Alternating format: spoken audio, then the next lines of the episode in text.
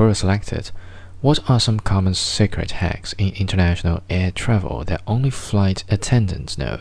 From Andre Mazanas.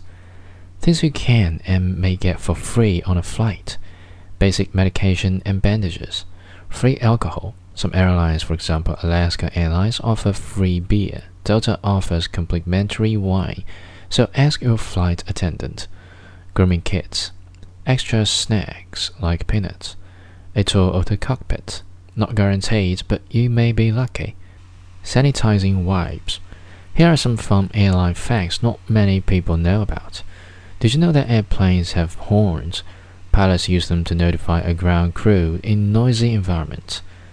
Only a certain amount of paint is allowed on an airplane. On average, no more than two to three coats of paint is used, as the paint adds to the weight of the aircraft. For example, the paint on a Boeing 747 weighs 1,200 pounds.